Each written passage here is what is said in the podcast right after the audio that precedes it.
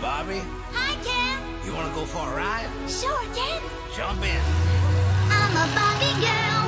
in the Barbie world. 芭比就是没有这样一个流程，是非常直白的口号直面你，然后被丢到你的脸上，砸到你身上的时候，这个说教就会反而很无力。有的时候我觉得女权好烦啊！我我就是想做一个家庭主妇，我就是想要依靠男人，我不想要去这么独立，独立很累。如果真的有导演标榜的这种悲天悯人的话，这种电影就不应该被拍出来。我并没有说男性在父权制主义下就是活得很开心，并不是的。男性有男性自己的痛苦和他们的困境。你放眼看看互联网这个生态环境啊，大家都在互掐、互相吵架。我觉得没有必要双标，男的也在骂女的打拳，女的也在骂男的破防，还不给五星吗？还不给五星吗？为什么要给五星？我觉得这个电影很肤浅，不是觉得？啊，我理解你可能有你自己的艺术追求，但是对不起，我我不是你的受众。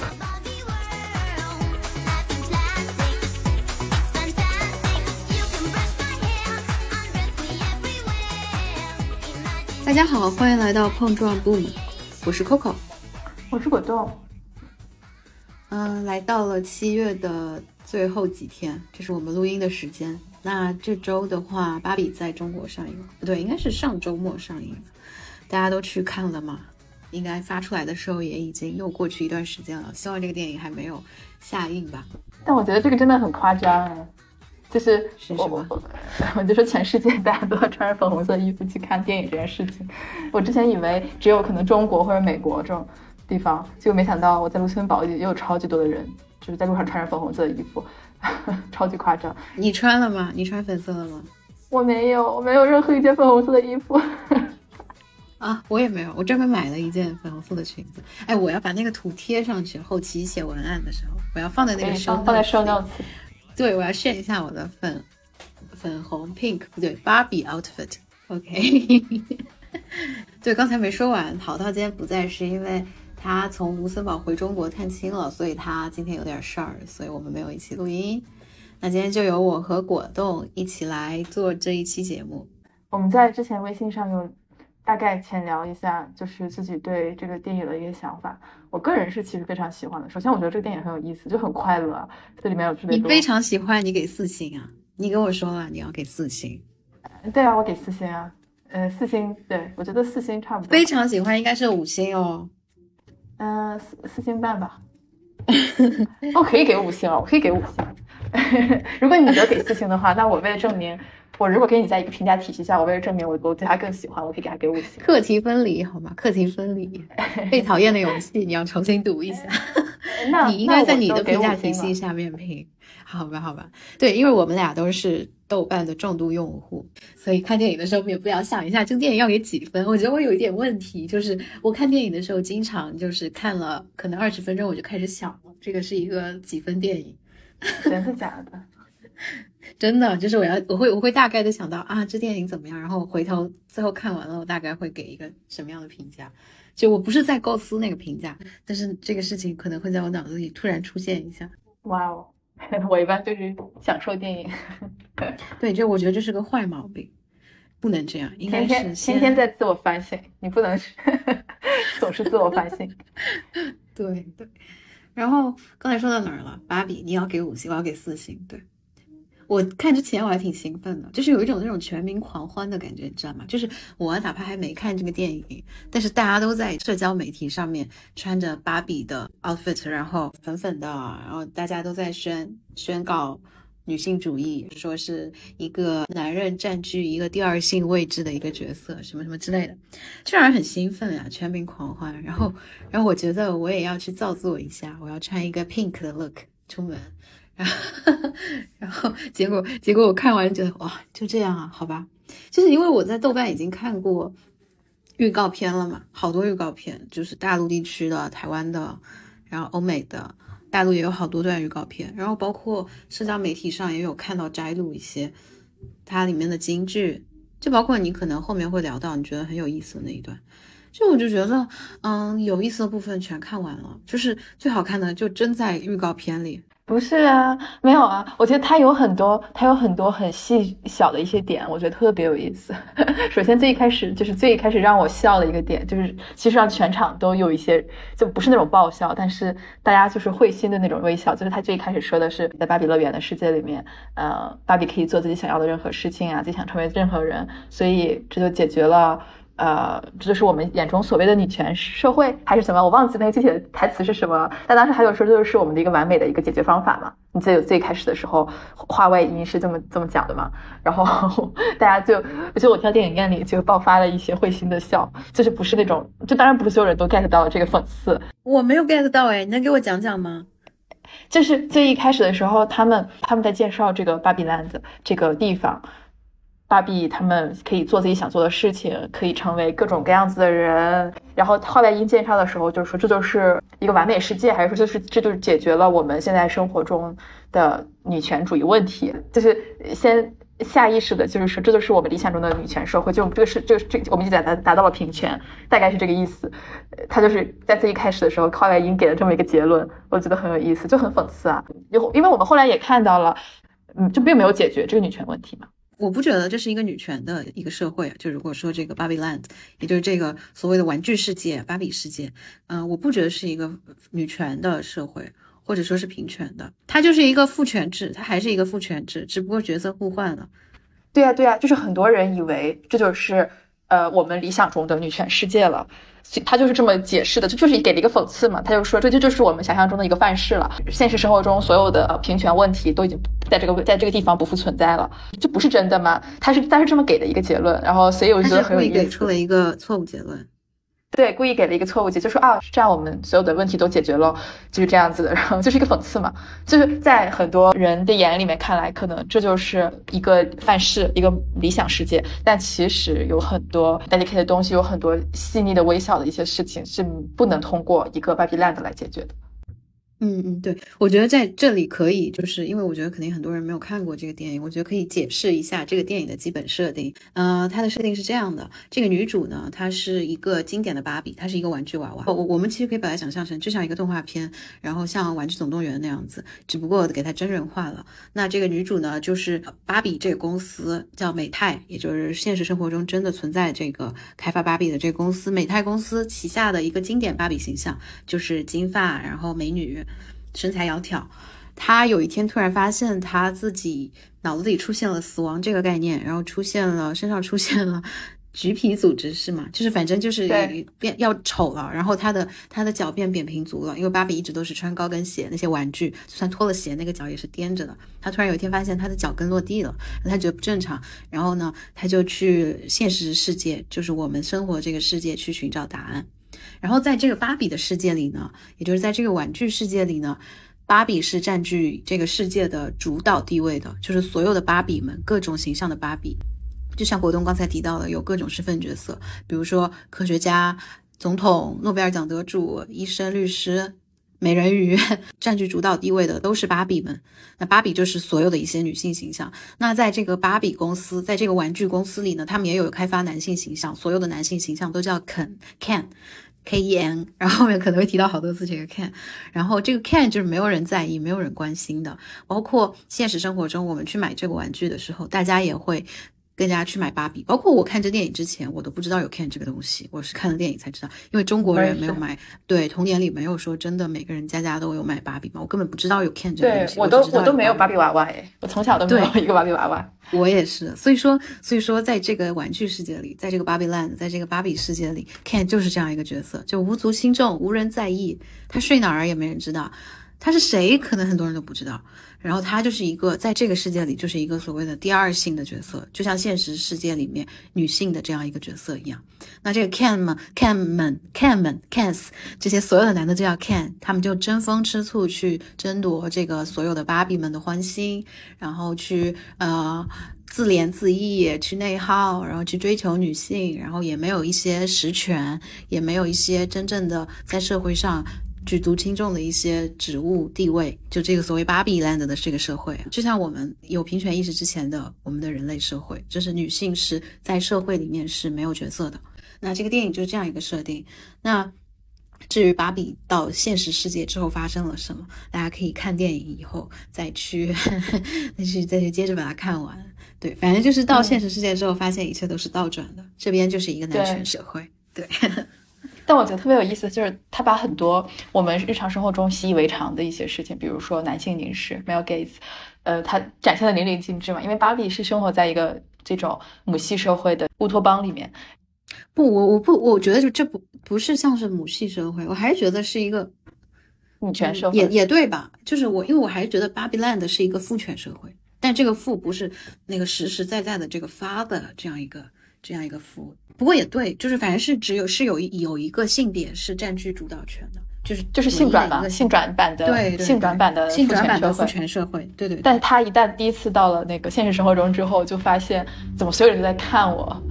就是把好像把我看成把我当做了一个商品也好，想把我当成了一个潜在的性对象也好，所有人都盯着他看，就是我觉得这点，我觉得特别有意思。嗯，我我我当时看的时候是有非常明显的身临其境的体验的。芭比刚到穿着那个轮滑鞋到现实世世界的海滩上的时候，你有没有印象？他就遇到了几个建筑工人，然后调笑他。这个场景，这场景我切实的体会过，是是我在爱尔兰的时候。那天我可能是穿的还是比比较比较好看吧，就是没有什么 T T 恤牛仔裤那样。我那天穿了一个就是比较修身紧身的露腰的毛衣，然后穿的是紧身的裤子，穿了一个中跟的鞋，中跟的皮鞋。我那天是化妆的，然后呃旁边正好有一个工地，他们在那里修路什么，然后就几个白男，就像对芭比的那个态度一样，就是像是在夸我，就我忘记他们叫什么了，反正大概这样叫。A 美女这种感觉吧，但是就是是当时就让我很不适，我就赶紧走远走开了。嗯，就一模一样的场景，就跟电影里一模一样。对，对对对，所以我觉得就很很有意思，就是他把它展现在大屏幕上，就是一种只有女性视角才能够体会到的一些不适。对对，我当时看电影的时候，在影院我就觉得特别的很吊很吊诡，就是居然也是建筑工人。对对，而且他给了很大的呃钱去做营销。也就电导致电影院里面其实有很多男性也也就会去好奇去看这部电影，我觉得起码给给了他们一个窗口，让他们去理解一下，就我们女性是怎么样被男性凝视的。就是没有人之前这个事情太过于习习以为常了，可能没有人，就包括很多其实很多女性都没有女权觉醒嘛，就是可能意识不到这个这个这个问题是有多么的，对吧？对我说实话，我我刚刚描述的那个场景，当时的我，我只知道自己。是不太舒服，但是我也没有特别去想，就是为什么他们没有要来对我展露攻击性，然后他们嘴上说的也是夸奖的言辞，为什么会感到不适？就是我脑子里并没有那么清楚的，就像就像有一个理论在我脑子里一样的，告诉自己这个是男性凝视给我带来的不适感，被凝视的不适感没有，我就是当时我也对，就是很混沌的，嗯，而且我觉得他有很多很讽刺的一。点我觉得非常有意思的就是，比如说，肯意识到，呃，现实世界其实是父权制之后，就他就很自信，就变得很油腻嘛。就你可以看他演的，我觉得高司令演的真的非常好，就一把那种油腻男的表现的淋漓尽致啊。就是说啊，我找一家公司说给我一个呃什么领导的职位，然后那个人说，哦，你没有 MBA 的文凭，你也不是 PhD。他说对啊，可是我是男人。然后 你记得那段吗？然后呃，对面对面那个男的说：“对啊，可是现在这一点已已经已经不是一个优点了，而是一个就是一个劣势了。这就是很讽刺，就是现在的这个呃 corporate 里面，它是 diversity hire 嘛，它要招很多女性。然后他然后肯就说啊，那这样子的话，你们就没有很好的就没有贯彻好父权制。对啊，然后他就说有啊，我们在很好的贯彻，只是我们让它更隐蔽了。对对，我觉得这个特别写实，我真觉得这个特别特别写实。所以为什么不给五星？为什么不给我五星？哎，这地方其实是我全片最想哭的一个地方，你大概会觉得很意外，因为这地方其实是特别搞笑的。就是说，看刚跟着芭比来到现实世界之后，就看到了，呃，街上的海报上，然后街上走的，穿着西装革履谈生意的，开着非常 man 的越野车的，在酒店门口进进出出的，写字楼进进出出的。还有总统的画报、电影海报，就全是男的，所有的这些镜头就剪在一起的这一组蒙太奇，包括他的音效啊、镜头语言，其实非常戏谑、非常搞笑的。还有高司令的表演也是，这一组蒙太奇出来的时候，给我的却是一种压迫感，这个是我全片第一个想哭出来的地方。当时这个压迫感让我感到非常的不适，真的就是这一组画面直接挤压到我了，就像物理挤压到迎面的挤压到我身上来一样。所以这个地方我就觉得我要哭出来了，这是我全篇第一个想哭的点，就特别奇特，大家都在笑。然后第二个点是这一组蒙太奇之后，紧接着我还记得应该是紧接着，马上芭比在公交站上遇到那个老太太，那个很温馨的画面，然后对她说你很美那个地方是我有点想哭，但我印象很深刻，就是全片刚出来，让我有这样一个精神冲击的一个地方，就是这一组蒙太奇让我特别的不适。I used to know, but i not sure now what I was made for. What was I made for?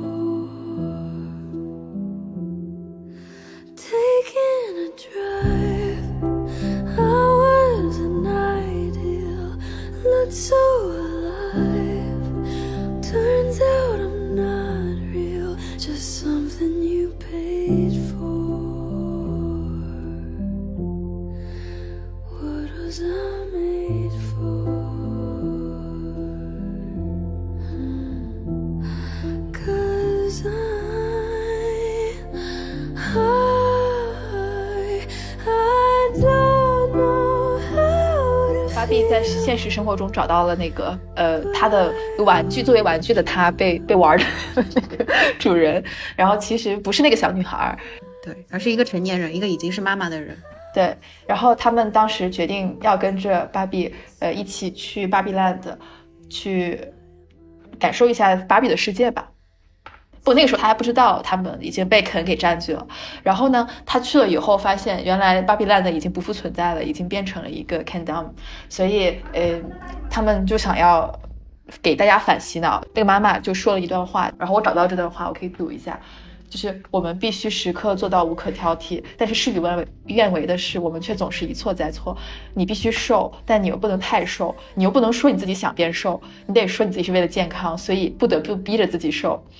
你要有钱，但是又不能张口要钱，否则就是很俗。呃，你要往上爬，但是又不能靠手腕儿；你要有领导力，但是你又不能压制别人的想法。他那个其实这个英文讲的会更好一些的。呃，你必须喜欢当妈妈，但是你又不能整天把孩子挂在嘴上。你要有自己的事业，但同时你又得把身边的人照顾得无微不至。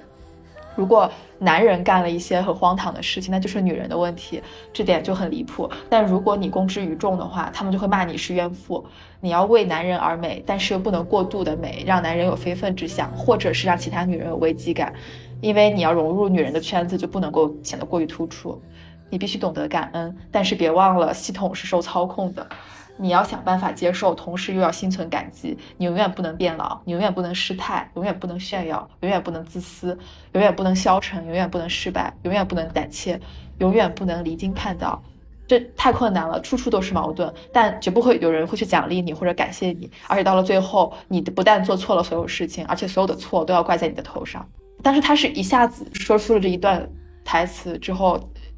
周围的，我觉得我周围所有的人，包男男生女生，包括电影里面的那些主角，大家都沉默了。就是我不知道男男人能不能理解我们女性的这种痛苦和荒谬。就在这个女权还没有觉醒的这个时代里面，其实这个社会对女性的要求没有那么多。就是这个是那个社会曾经的社会对这个女性的的要求，对这个女性的期望，只是做一个好妈妈，做一个好妻子就完了。但现在有了女权意识之后，不知道为什么，我们女性反而 不仅要做一个好妈妈、好妻子，又要做一个呃好的领导。这个社会好像对女性的要求更多了。我我想到之前我这次回国的时候，我有跟我忘记这当时应该是跟一个初中的好朋友出去玩儿，她已经是做妈妈了。嗯，她跟我讲说，有的时候我觉得女权好烦啊，我我我我就是想做一个家庭主妇，就是。想要依靠男人，我不想要去那么独立，独立很累也很辛苦。这个就是说到了所谓的一些相对比较激进的女权，她们认为你不应该去追求向下的自由，比如我们之前新闻看到的，说张桂梅有一个学生毕业以后选择做家庭主妇，回学校捐款的时候，那个钱被张桂梅丢回去了。她说：“你不要回来找我。”你知道这个事吗？我觉得这个就是你知道女性主义，我觉得它是应该赋予女性自由的选择权，而不是对女性有什么苛刻的模板式的要求。你一定要成为职业女性，这个不叫自由，这个不叫自由。而且，经常互联网上的话术是觉得向下的自由不是自由，那凭什么呢？为什么向下的自由不是自由？他们会觉得那些受过高等教育的、受过优质的教育的、占据了很多资源的，类似于站在食物链上端的那些女性，选择回归家庭、离开职场是一件特别浪费资源，而且背叛和亵渎女权的一件事情。我不觉得，我觉得这个是他们的选择权，他们不是没有价值的，而且就算他们要去养育后代。他们也是能传递更好的价值，就是我们不应该去给什么是女权，女人应该是什么样去制定一个范式，这不就和之前的女人应该裹脚、女人应该生育、女人应该在家相夫教子一样了吗？你去规定一个模板，而不是基于自由的选择权，那这个不叫女权。我觉得自由的选择权才是被赋权了，被赋予权利了。如果说我要做什么，还是要受到。评价、审视、被规训，比如我必须是一个职业女性，那我才是女权的，那这个不叫女权，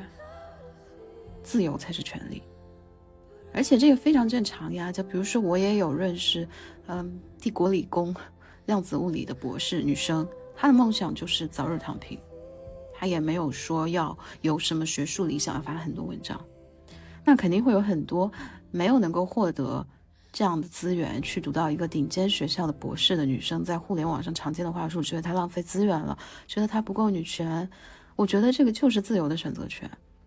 她本人是有意识的，她不是说混沌的状态下，我去遵从旧社会的一些规训，我要做一个家庭主妇，相夫教子，不是。她是在她拥有了所有的选择权以后，我选择怎样的生活方式，她是有的选的，而且。嗯，其实就像你刚才说到的问题，我又要是一个职业女性，我又要是一个好妈妈，这个社会对女性是有母职惩罚的。就是如果你还要在传统语境下做一个不被批判的、没有离经叛道的，还是要走传统的结婚生子道路的女人，那你的这个婚姻和生育就是会给你的职场带来一些困境。为什么你还要在职场上去？呃，获得这样一个主导的优势的地位呢，这个是很难的。为什么这个系统不去思考，怎么这个母职的这个任务就默认的分担到了女性的身上？同时，他还要去遵从这种新女性的这样一个规训，去在职场里面获得地位，他要做双倍的事情，这个真的很难。对。我懂，嗯嗯，还不给五星吗？还不给五星吗？为什么要给五星？我觉得这个电影很肤浅，我是觉得，就是他把所有的东西全都说在面上，他就是要说在面上，这即使是第一步啊！你不能你不能默认所有的观众他都是有这么深的一个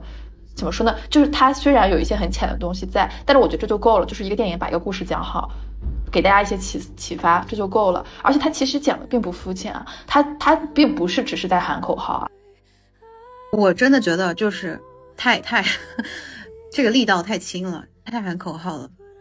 不不不不不，我觉得他有有很多点，他其实是有戳到很多父权制的一些悲哀之处的。比如说，他没有讲说，嗯，男的的父权只就是靠。我的自信就是靠我在这个权力的上位。他在里面讲的是，其实男性靠什么来确认自己的地位？是靠女性的崇拜啊。如果肯没有了芭比，如果男性没有了一个在他身边的一个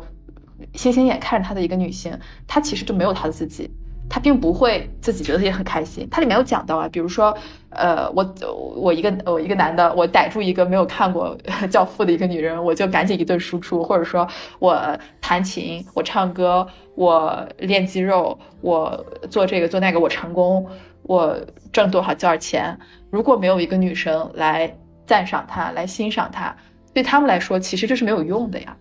他们以为他们自己是权力的上位者，但其实后面你也看到，如果没有女人，他们就会打成一团，或者说连嗯活着的意义都没有了。他们会，比如说他们自己有多么的觉得自己是在支配位置位置上面的。嗯，但是这个在电影里都直接的说出来了。我觉得它是一个成功的商业电影，但是从电影艺术，就是说电影这个艺术形式的角度来说的话，我觉得是一个比较平庸的一个电影。就是我有一种什么感觉，就是比如说他在讲这个电影是讲女权，或者说讲平权吧，这个给我的感觉就像说。我是女权，我是女权，然后举个牌子就在街上走，然后他要所有表达意思就在那个牌子上说清楚了。但这是第一步哎，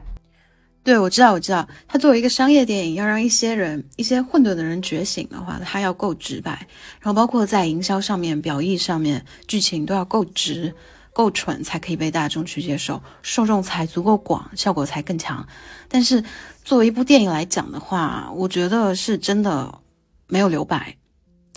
我们说冰山可能海平面底下部分是有很大一块，我们能看到的只是一个尖尖，但这个电影它就没有，它这个海平面底下我觉得没有。可是我觉得有啊，有啊，比如说他跟那个老奶奶，他跟老奶奶呃打招呼说说你很美那段，这个就很直白哎，这个很直白，是直白了，但是对啊，然后啊，我觉得这个画面真的很蠢，你知道我刚刚就说到这个画面是紧接着那一组男权世界门太奇给我很大冲击的那个画面之后来的嘛。我说过这画面让我有点想哭，只是单纯的针对他这个运镜、他的音乐、他的氛围营造是让我想哭，但这文本就特别的愚蠢。就你看到一个奶奶，你跟她说 "You're so beautiful, you can do everything"，原句我忘了，大概就是你好美，你能做任何事。哇，这什么愚蠢的台词？就怎么会有台词能写这么蠢？就直接的看着那个老奶奶说你好美。那当然，这个时候可能就导演也是一个自嘲，因为格雷塔·格韦格也不是什么蠢人嘛，所以他可能借这老奶奶的口就自嘲了一下，说老奶老奶奶就说我知道啊。然后，然后就，嗯，可能就是因为他们自己都觉得这个文本是有一点过于的这个直白了，然后就没有必要，我觉得就没有必要去呈现这样一个画面。它在氛围上是 OK 的，是美的，但它在含义上，我不知道，我我拿一个口号，然后举一个牌子，上面写一个口号出来有什么意思？我觉得是有必要，就是一个老奶奶她已经老了，就像芭比，她已经意识到了变老不是一件很可怕的事情，就是。一个老奶奶在那里坐着，非常显示的那里等等公交车，她也很美啊。我觉得那那这个这个镜头就很好啊，因为这个因为老奶奶后面没有再出现了嘛，她那个镜头就是对这个本对这个全全部电影没有什么用的一个镜头，但是我觉得那个镜头就很美啊，就是让这个故事暂时暂停暂停下来。对我刚刚承认了，我承认了这个画面是美的，对这个镜头语言，这个音乐是美的，我承认了，而且它会让我想哭，但是单纯是一个氛围感的营造。我我说的是他的这个台词很无力，这个就很像什么，就是说，就像我在鼓励你的时候，我说你是最棒的，你是最棒的，它就是非常浅白的就喊口号。这个时候，芭比就跟这奶奶说了一句：“你好美。”你可你能成为 you can be everything，哇，这什么东西啊？就是就像我跟你说了一句，你是最棒的，就整部电影就给我一种这种感觉，这就是一个商业片啊，这就是我对它的期待。我不，我我其实并不想让它变得特别 sophisticated，我并不想让它变得非常非常的一定要这个电影里面讲特别多深刻的内容，因为这样子大部分的观众是看不懂的，它这是有一个观众观影门槛的。但是我觉得他虽然很 stylish，他虽然很。直白很浅白，但我觉得这就是我对他的期待。我希望他直白一点，我希望他不能更直白一点了，让这些呃没有觉醒的人能够清醒一点。因为你想想，有多少电影，多少男性主义的电影，拍了多少部非常浅白的台词，非常就是直接扔到你脸上的那种男性主义、那种男性气概。包括我前几天刚去看的那个《壮志凌云》第一部，就是非常非常 masculinity 的一部电影。但是看完的时候，我男朋友就很不适，他他觉得。就太过于夸张了，就是那些呃挥洒汗水的镜头也好，男性骑摩托车呃散发自己的魅力也好，他非常直给。有多少男性主义电影，多少西部片，有有多少这种就是战争片也好，它就是一个整个电影里面没有，就是所有的女性出现的全都全都是一个片面的肯一样的一个角色，在星星眼的看着男性，包括我很喜欢看动漫，但所有动漫里的角色，除了近近代的一些动漫之外，女性都有这种角色。男男性这么拍这么多部电影，我觉得这是女性。呃，作为一个女性主义电影，第一次商业片嘛，第一个第一个尝试，它可能并不是很完美的，我我理解，我承认，这是为什么一开始我想给它打四分，但是我其实现在想想应该可以打打五星，因为这就够了，就是我觉得它值得鼓励，它值得鼓励。而且我认同你说的事情，因为我昨天在跟朋友聊天的时候，就也说到，就是我身边其实骨子里是很平权的一些男性，他们观影有这样的反馈，是觉得这个电影太平淡了。他们在看完芭比以后的体验是感觉很平淡的，觉得这个电影是被过誉了，不是我们所谓的说看到有些男性破防了，然后给这个电影比较低的评价，不是那种体验，就是他们觉得电影很平淡，没有什么可说的，就可能因为这个所谓的平权这种两性平等的，或者说嗯这个世界是父权的这样一种概念，在他们心里可能是一个很基本的一个概念，就像你跟我，我们觉得这里面的说的一些内容都是非常 cliche 的。没有什么好拿出来喊口号的，可能就是一个基本认知。然后这个时候我就跟我朋友说到，我认识平权的就是这个态度。然后他就说啊，那其实这个国家这么多人，基本盘还是比较差的，还是有很多人脑子里是完全没有平权意识的。平权意识在这个国家基本上是没有的。其实是就非非常的需要这样一种浅白的表达去唤醒他们。我承认这一点，我觉得这个是非常好的，可能就也像是你说的，这个是我们能在大荧幕看到商业电影第一次有这样一个极尽癫狂的这样一个性转的表达。你想想之前为什么没有商业片？因为有可能赚不到钱，有可能没有那么多男性会去看，有可能他就没有那么多广告商会去赞助。但是这是个商业片，所以但你不觉得其实你的这些指责，你觉得它不够好，不够 sophisticated？太过于浅层，其实也是一个完美主义，要求女性的所有东西都是完美主义的一个体现嘛？这跟性别有什么关系啊？没有，就是我们对于很多男性的一些电影，其实他就放上去了，他就是很男性主义。我对男性主义的商业片，我也没有说很夸奖、很宽容啊，就我就是完美主义，这个我承认，我可能要求很高，我可能对这个电影的要求很高，但我但我不承认你说的是因为这是一个女性主义的，我就要它做到完美，我可能我可能对所有电影都是这个态度。有一些有一些女性主义，比如我给你举一个例子啊，你看这这是一部女性商业片，你你会站出来说，我觉得它不够完美，我觉得它可以变得更加，呃，它就是其实比较精英主义的姿态再去指责这个事情了，但是。我我如果换过来想，这是一个男男性的片子，比如说今年年初上映的那个呃什么地球来，流浪地球，对吧？流浪地球，我去电影院看了的，我跟我一群朋友去电影院看了的。我我和在里面有有一个镜头是让我和我另一个女性朋友，当时马上就感觉到非常不舒服的，就是里面有一个女性，她们她和吴京一样，都是呃同时去训练的一个女女的女性的一个宇航员也好，当时是什么具体的一个战斗战战士吧。但是遇到了危险的时候，吴京说，呃，把他关在了那个屋子里面。说让我来处理，就是我来保护你，但其实他俩是同平等的。然后我我们当时看完以后觉得非常不舒服。但是如果我在网上已经有人，其实网上有人会指出来这个事情，但是这就会被定义为激进女权也好，或者说哎呀你们真的是呃太女权了，就就总是会打拳，这种事也有打拳，你懂我的意思吗？就是我知道这个是不是男权的，但是我觉得这个事情我们不能双标。首先我说一下，我给《流浪地球二》和《芭比》的评分都是四星。然后呢，我觉得《流浪地球二》是一个完成度很高，包括特效和也许理论背景都是做的特别好的一个电影。但是他在性别这件事上，确实就刘慈欣就是一个比较直男癌的一个作者嘛。他的原著包括很多作品的角色塑造，像《三体》的这个角色塑造就是比较直男癌的。那呃，我承认，可能你说到。嗯，男性会对于女性对他们这种男性气概的批评，会觉得他们在打拳。其实这个事情在芭比的影评区、讨论区是一样的。就你放眼看看互联网这个生态环境啊，大家都在互掐、互相吵架。我觉得没有必要双标，男的也在骂女的打拳，女的也在骂男的破防。嗯，是，我觉得这两个群体就就大家都在互掐吧。我没有什么说只有批判，呃，只有批判女性电影，不批判男子气概的。我觉得这个没有。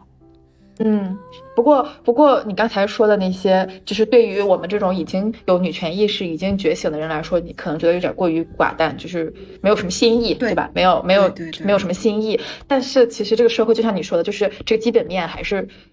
还是很差的。就中国没有任何一部电影，对我们中国电影真的就 别说，我不知道是多少年之后我们能拍出一部这样子高度的一个那确实太难了。商业片，而且而且我觉得对，而且你刚刚讲的时候让我想起一本书，就是之前抖抖音上很火的那个呃一个科普女权主义的叫呃叫玲玲与四只猫那个呃抖音博主，他发的他出了一本书叫《基层女性》，我不知道你有没有读过。就这本书很火嘛，呃，他他是之前一直在抖音上，在网络上面，就是去给农村的女性，给基层的女性，会去做最基本的女权意识觉醒的一个，呃，一一个唤醒他们的，就像那个剧里面妈妈那样子的一个角色。然后我我看过那本书，那本书里面的所有的讲的，包括原生家庭，包括呃婚姻，包括呃男女的这个意识偏差，呃，包括彩礼，包括生育价值，等等等等这一些事情，我其实都知道，就是没有任何新意啊。它它是用非常浅显的语语，就是语语句来讲的，但是我还是觉得这本这我还是肯定了这本这个书需要出，因为它的受众就是一些农村里的女性，她们因为这个女的本身，这个作者本身，她是一个从农村底层出来的一个女性，她是那种需要就是从小就被父母洗脑说我要挣了钱以后给弟弟，你知道吧？就是给家人给弟弟每每个月给给他爸父母打钱，嗯，然后是被绑架了，就是从小就是想说我要找一个找一个人结婚，然后有多少多少彩礼，是一个这样子。她是后来自己觉醒了之后，她才独自去打拼啊，独自去呃变得变得独立。但是这个世界上就是有很多的农村女性、底层女性，她们都没有意识到自己其实可以不去受这套有毒的父母的这个洗脑，来去做自己的父母。他讲的怎么说呢？就是非常的大白话我。知道，就是很多人他的意识是没有觉醒，他需要一个浅白的东西来提给他们意识觉醒，而并不是只是像我这种就所谓你说的精英主义的站着说话不腰疼的这样一个完全从电影艺术的角度去评价它。对，因为它的受众是不一样的。我觉得有的时候我们的受众可能门槛儿太高了，但是他这个受众，就我觉得这本书特别特别好，包括这个电影，我觉得特别特别好，就是他就是要给你讲的浅白一些。我们其实是没有这个，就是作为一个没有觉醒的人和作为一个已经觉醒的人，这中间的这个路，其实我们就需要这么一部作品，或者是更多的作品，其实去给大家一个普及的一个科普的一个机会，让大家去起码有了第一步的思考。我都不奢求。那些人看过这部电影、看过这本书之后，我就一下子觉醒了。但是如果能带来一些思考，我觉得就是好的。嗯嗯嗯，我知道你是一个很宽容的态度，我知我知道就是你说的这个意义，我全部都承认。对，可能只是我们就是整个评价的这个维度不太一样，可能我是看电影的维度，你可能更多是从这社会意义，或者说是一个一个一个平权的这样一个，就它有一点像一个符号性质的开拓性的这样一个角色的角度来讲，你要给他一个呃很高的一个评价。对，我觉得这是第一步嘛。做成电影本身也不够好吗？我觉得就是叙事非常的简单，就剧情简单到不敢相信，就是我进影院前没有想到是这样简单的一个情节，是就 就这种感觉，对，所以剧情非常的疲软，我觉得。我在看基层女性的一个书评，有人说这这是一本需要的人会觉得很好的书，不需要的人会觉得这么简单的道理，为什么我还需要一本书？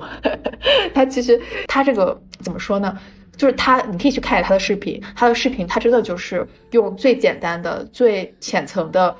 朴实的话，给一些农村妇女解答一些疑惑。就是希望他们能够尽一点力，帮助他们早日觉醒。因为他讲的很简单：原生家庭、婚姻、情感、生儿育女，就非就这三点，很简单，很朴实。这个其实跟同期上映的国内没上映，海外同期上映的《奥本海默》是有点相反的。奥本海默因为诺兰出品，必属精品嘛，所谓可能是一个在艺术上，在电影语言、电影艺术的角度去评价比较精良的一个制作。但我今天就看到一个评价，觉得这个电影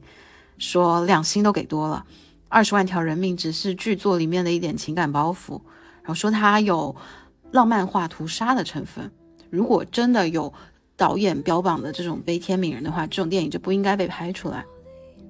然后这个短评就说 Film Bros 快拉黑我，就说你们要去欣赏电影的这些人，你们赶紧拉黑我。所以说，呃，也许这个电影按照所谓社会责任这种意义的角度去看的话，可能大概有浪漫化屠杀成分，就是在价值观上面，呃，这样子。但是在电影制作的角度上，它可能是比较好的一个作品，可能要比芭比精良的多，比芭比的艺术手法厉害的多，这样子。嗯，所以我觉得这两个东西可能刚好是相反的。这两部我都看过，呃，奥本海默是我上周去看的，我可以顶锅盖说一句我不喜欢。我跟我很多朋友讲的时候，他们都说啊，你居然不喜欢？又包括我男朋友，他说他要去看第二遍，我我我说我真的不喜欢，可能太过于艺术。我我我跟所有人说，我觉得太过于艺术了，可能不适合我这种浅显的 人，因为真真的就是作为我这种下班之后想去看一部电影，我我对这个他这个人本身的这个传记我不了解。我不知道，我没有特别多的物理的基础常识，就是它有很多讲原子弹的这些东西，我不了解，我不了解当时这个历史事情是什么样子的。我觉得他是这《奥本海默》这本这个电影是一个非常，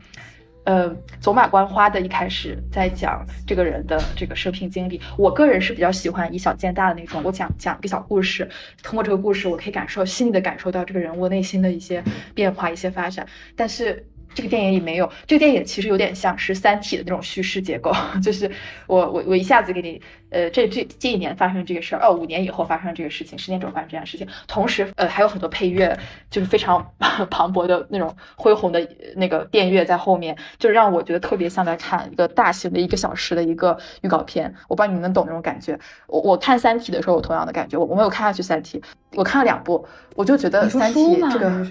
对书，我看的书，我没有看完，就是因为它是非常的，怎么说呢？就是给你叙事、叙事、叙事，非常的客观的、细致的给你讲发生了什么事情。但是我其实是更喜欢看这个人内部的这个心理的变化。但是芭比没有所谓的心理变化啊，这种心理的东西很少。我觉得芭比是非常粗糙的一个东西，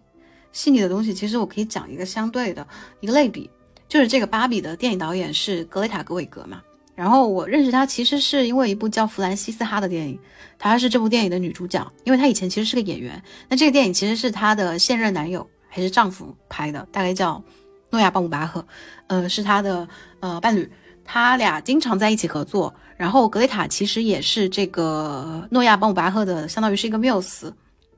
包括那个婚姻故事也是他们俩一起合作的，就是那个嗯，Adam Driver。亚当斯基和寡姐一起演的婚姻故事，那个电影是她男友导演的，格雷塔卡格雷塔也参与了制作。然后我是觉得弗兰西斯哈这个电影它就更细腻，他是说一个在纽约混迹在纽约的一个不太得志的一个芭蕾舞演员，然后他有一个女室友。和室友住在一起，这个电影就讲她生活中面临的一些困境。其实它也是一个女性主义电影。我觉得在讲女性主义这件事上，这个电影就细腻了很多。在表达一些东西的时候，就有一些很多的所谓的你说的更期待的个人情绪的细腻表达。但这个芭比它就非常的浮泛，浮泛在表面上，所有的东西都是喊口号式的。我举个例子啊，就比如我们要去读一本讲心理学的书，就。比如说，我们一个人要去治愈拖延症吧，我们读一本讲拖延症的书，我们要鼓励他不拖延的时候，芭比给我的感觉就像是在对我说，对这个拖延症的人喊：“你不要拖延啦，赶紧做事，赶紧做事，你不要拖延，你没有拖延症，你是最棒的，拖延不好，拖延是个坏事，是这种感觉。”但其实我们要真的去剖析心理，然后去剖析前因后果，去治治愈所谓的拖延症。我们要真的能够知易行易，而不是看到这些空喊口号的知易行难的文字的话，我们要一环一环的去抠里面发生的细节。你是由于什么样的认知造成了什么样的行为？那你又怎么看待这个行为？又有了怎样的错误的认知？然后又产生了怎样的一个循环因果？这样去进行心理的分析，这个东西才会让人有一个前后的逻辑，有情感体验，你才会真的去相信它。我觉得芭比就是没有这样一个流程，是非常直白的口号直面你，然后被丢到你的脸上，砸到你身上的时候，这个说教就会反而很无力。就像所谓的这个现实世界的妈妈和女儿进入到芭比世界去给那些被洗脑的芭比唤醒的时候，他大段去背的那一段话，你刚刚读的那一段，就这样读出来，我觉得居然是这样去唤醒他们的，就我不知道他是故意这个样子，一个会非常非常荒诞的方式。我就是喊口号，我直接把你叮的一下唤醒了，当时电影里就是这么表现的嘛，就是这个女二号在大乱的喊口号之后，其中就有一个被洗脑的，以前得过诺贝尔奖的芭比，就叮的一下，好像脑袋冒出一个小灯泡一样，说啊，我想起来了，我是拿过诺贝尔奖的，我不是生来就是要给这些男人去端啤酒的，就叮一下，就我不知道他是故意是用这种荒诞的无厘头的方式，就像那种周星驰电影他就是很无厘头荒诞啊方式一样。对，但是在我看来，这种说教就很就很无力，就是但是可能也许对于很多人来说，对于你说的很多这些呃脑子里并没有这个基准的。基本的平权概念的人来说，他看这个电影的瞬间，可能就是那个叮的瞬间，对。但是可能在而且就算没有盯，他看到别人盯了之后，他也会盯一下。对这个这个也也是我说我觉得这个电影不够不够好的原因。你你问一个问题，你你喜欢《信条》和《敦刻尔克》吗？我不喜欢，我不喜欢诺兰，我不喜欢诺兰。哦，那你也不会喜欢奥本海默。我刚看了一个，就是排雷，现在在豆瓣上一个，它排雷。如果你不喜欢《信条》、《敦刻尔克》，那么大概率你也不会喜欢奥本海默。我不喜欢《信条》，我不喜欢《敦刻尔克》。敦刻尔克，我我我觉得可能我会比较理解你在电影院看电影院看奥本海默的心情，因为就特别巧，我敦刻尔克也是在我是在当时是在英国看的，我当时在牛津还是在剑桥，那天晚上我去看了敦刻尔克，我基本上大半的对白都没有听懂。我觉得你可能也这种感觉，看奥本海默很多对白都没有奥。本海默不啊不光是没有听懂的问题，它有很多很多的那个名词。然后我在卢森堡的话，电影院里是只有法语字幕和德语字幕同时在放的，没有英语字幕。然后又又又有很多那个物理的那些名词，我是真的看不听不懂。不不，这这个我觉得这是英语的这个我的一个盲点。就是敦刻尔克的音乐是那个汉斯季默做的，我当时在电影院观影的感觉就是音乐音乐排的特别的满，就让人头疼。然后奥本海默专有的战战争的名词我又听不懂，然后还有还有就是那个战那个敦刻尔克里面不是有会有很多那种地地点的那些那些名词嘛，我也听不懂。然后敦刻尔克的对白其实又不算太多，然后汉斯季默那个很紧张的电乐又垫的很满，就全部铺满了，就让人 那个观影体验就特别差。我觉得我我其实我不喜欢，对对对，我我不喜欢这种。而且《信条》，我不知道为什么，我《信条》也是电影院看的，我觉得《信条》的那个音效非常之差，我不知道为什么他把那个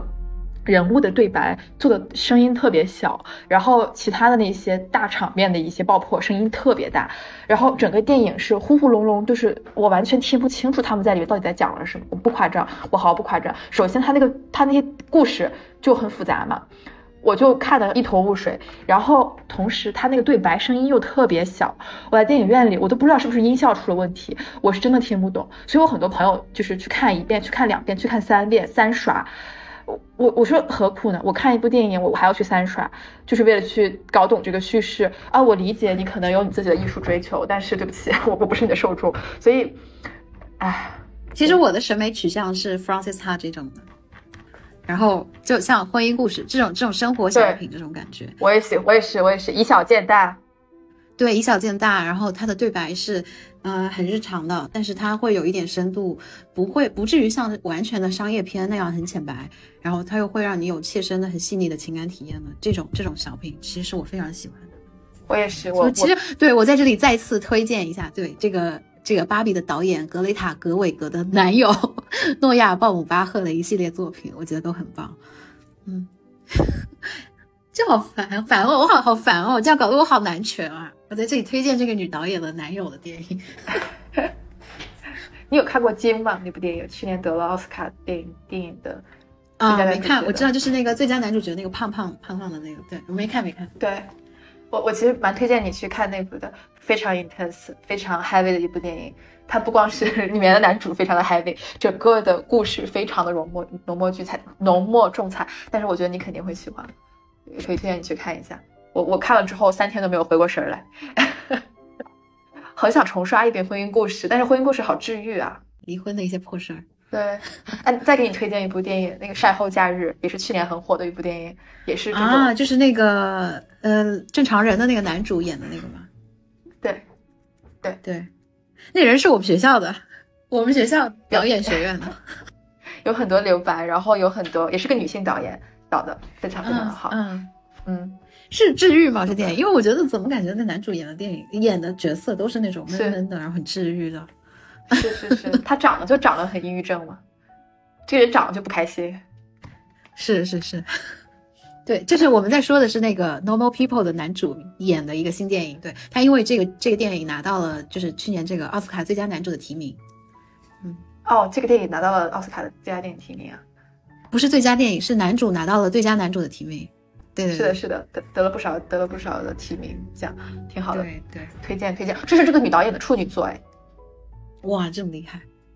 嗯嗯嗯，强烈推荐。去年有听有很多播客也在聊这个、这个电影，真蛮好看的。嗯嗯，最近的新电影我看的还蛮少的，就是这一批这个奥斯卡提名的电影，我基本上都没有看。最近这一届奥斯卡，我下了，我下了那个什么，就是那个囧囧叔演的，呃，呃什么女女妖抱桑女妖那个，啊，那个我没有看，那个我没有看，嗯我好像只看了《金》，还有呃《Everything Everywhere All Happened Like All at Once 》，瞬息全宇宙，我他想半天 想不起来这对，个。我记得我有看到我的友邻有评价这个芭比，就给他的观影的感受就很像《瞬息全宇宙》，就是这个电影给他一种类似于《瞬息全宇宙》的新奇感，就它的叙事方式很不常规嘛，啊，很很离经叛道嘛，非常荒诞，就塑料感那。种，对对对，非常荒诞的这种，就是这种感觉，就是他说是有类似于《瞬息全宇宙》的新奇感。现在批批评界已经发明出 metamodernism 这个词来称呼了，就是那个那个 meta 原 modernism，呃，现代主义原现代主义 modernism。metamodernism 这个词，然后我就说什么什么原现代主义什么东西，他就说可就比如说是用后现代的风格和手法处理一些更加当代生活的现代主义的议题，就这两个电影其实都是非常、对，就是非常脱离现实的一个一个头脑风暴一样的一个思想实验一样的东西。然后，嗯但是他去讨论的是非常现实的这样一个一个议题，比如说是平权呀，或者说是嗯、呃亲子呀，然后然后女性也是，其实《瞬息全宇宙》也是一个女性主义的一个东西嘛。嗯嗯，让那让我拉回这个我们这个播客，我们既然这期在聊芭比，我我突然想起来，我还有一个事情，就你还记得他那个电影结尾的时候，虽然就是结尾的非常浅薄嘛，也就是肯和芭比都找到了自己、呃、存在的意义、存在的价值，然后，但是我我特别喜欢他那个台词，他讲的就是 It's not Barbie and Ken, It's not Ken and Barbie, It's Barbie and it's Ken。嗯，没有从属的关系。对，我觉得这个很好哎，这个这个台词非常好。It's Barbie and it's Ken。我觉得这就是我们想要表达的呀，就是我们追求的女权，并不是女权压倒男权，而是每个人都有自己成为自己的勇气，成为自己的权利。就是我们两个性别之间本身并不是对立的，性别与性别之间当然是不同的，我们生来就是不同的，人与人之间生来都是不同的。但是我我很希望的就是在一个未来的一个理想的世界里面，每一个人都能够自由自在的做自己。都有做自己想要做的事情的自由。嗯，